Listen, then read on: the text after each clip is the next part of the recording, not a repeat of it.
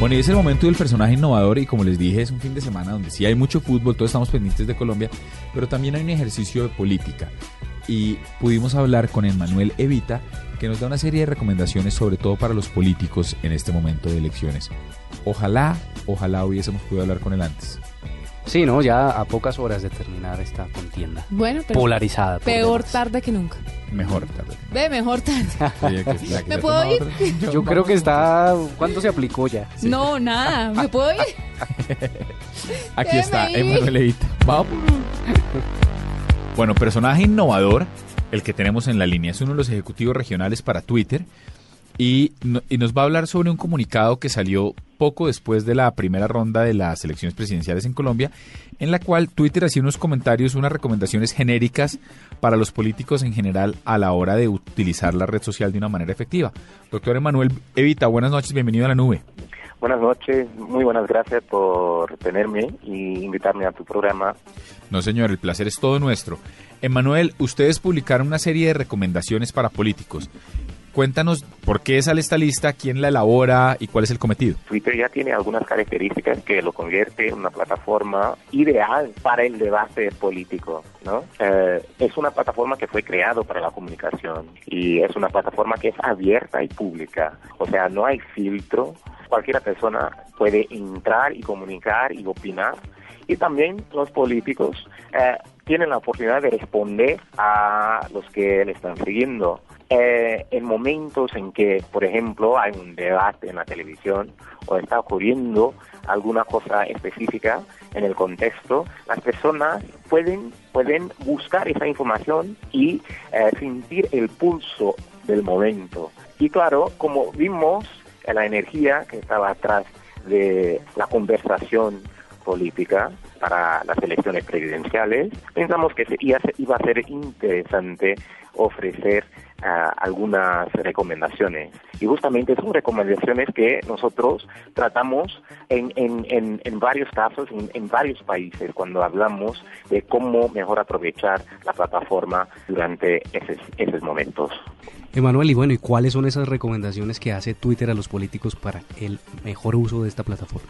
Bueno, hay ciertas, ciertas cosas que recomendamos para todos los usuarios de Twitter, pero particularmente para políticos y los que manejan cuentas del gobierno. Por ejemplo, hemos visto que entre las cosas que más influyen la interacción con cuentas de los políticos, eh, incluir fotos como parte de los tweets tiene una, un, fuerte impacto positivo. O sea, vimos que esas fotos pueden aumentar bastante la tasa de interacción. También pensamos que era, es interesante, es importante incluir un hashtag para indicar el tema del asunto para que las personas que interesan, les interesan seguir esos asuntos, puedan encontrar dónde está ocurriendo en la conversación y responder. Sin embargo, también eh, las personas buscan información, o sea, no es solo comentar, porque con esa información pueden tomar sus decisiones. Entonces, a la medida que los políticos pueden ofrecer datos y estadísticas, eh, eso también ayuda, le ayuda a conectar eh, con sus seguidores. Hay alguna cosa, una cosa que muchos políticos tal vez temen o no piensan, y eso es eh, manejar la transparencia en la plataforma. Eh, porque muchas veces las personas que ven su político, ven su representante, eh, quieren saber un poco más sobre esa persona, o sea, quieren la oportunidad de identificar ah, con es- identificarse con esa persona.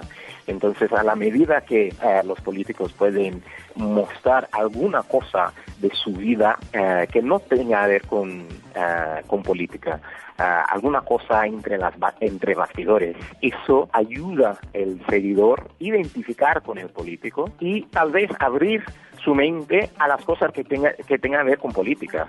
Eh, y finalmente diría que los políticos no deberían temer eh, comentarios críticos honestos. Por eso quiere decir, esos comentarios críticos honestos también le dan más una abertura al político de tocar un tema que ya está siendo discutido y tal vez en otros contextos no tendría la oportunidad de comentar. Entonces, esas son más o menos algunos, algunas de las recomendaciones que pasamos a los políticos en ese contexto. Emanuel, pero estas claves que nos estás dando no son quizás como las genéricas que deberíamos tener todos los usuarios que navegamos en la plataforma. Son un poco diferentes justamente porque el político quiere, él, a, a él le interesa mucho la interacción por un motivo. Él quiere persuadir, él quiere influir y quiere, quiere pasar su mensaje y puede aprovechar, puede aprovechar esa oportunidad de conectar. Eh, me parece que eh, eh, es la primera vez que los políticos tienen la oportunidad de conectar con un grande número de personas en que en el contexto en que la comunicación es bidireccional. La televisión te deja transmitir, pero no necesariamente conversar. Ah, entonces, los políticos tienen una gran oportunidad de usar esa plataforma para conectar y pasar su mensaje. Por eso que diría que hay un poco de más cuidado y un poco de más interés en la manera en que los políticos podrían uh, manejar la plataforma de una manera estratégica para conectar con sus, uh, sus seguidores. Emanuel, ¿usted tiene alguna cifra que pueda compartirnos o alguna estadística sobre la conversación en momentos de elecciones en Colombia, en Twitter? Bueno, eh, cifra, cifra de cabeza sobre la elección en Colombia eh, no lo tengo, no, no lo tengo de cabeza, solo que eh, hemos visto que eh, el, el, ambiente de Colombia, es, de Colombia es bastante dinámica. O sea, Colombia se encuentra en el top 20 de los países que tienen actividad en Twitter. Bueno, pues nos queda claro. Emanuel, muchas gracias por haber estado con nosotros aquí en la nube. Muchas gracias por el tiempo y mando un abrazo a todos los usuarios eh, de Colombia que nos estén escuchando.